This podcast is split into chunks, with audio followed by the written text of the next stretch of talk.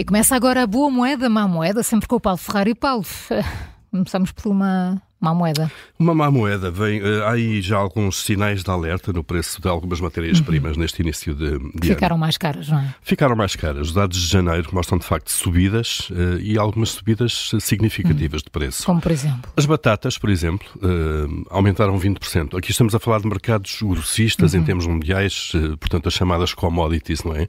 Onde grandes comerciantes compram grandes quantidades, muitas toneladas, milhares de toneladas de produtos, isso no caso das batatas. A ureia, por exemplo, que é o fertilizante mais utilizado na agricultura mundial, eh, também registrou em janeiro um disparo de 22% eh, na cotação.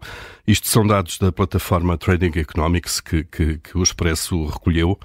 Um, há um índice composto de matérias-primas, um índice de preços, no fundo, para perceber na globalidade como é que, como é que isto evolui. E esse índice subiu 3,3%, precisamente em, em seis commodities, em seis matérias-primas, uhum. se quisermos, um, e em seis matérias-primas a registrarem uma subida de preços acima dos 15% em janeiro, uh, nomeadamente o crudo russo, dos Urais, uh, portanto o petróleo, a ureia que já falámos, a batata, mas também açúcar, urânio e o cacau. Um, no ano passado, este índice composto de preços tinha caído 5%, portanto, tinha havido ali uma desinflação depois do, dos efeitos, eh, sobretudo, da, da guerra da Ucrânia.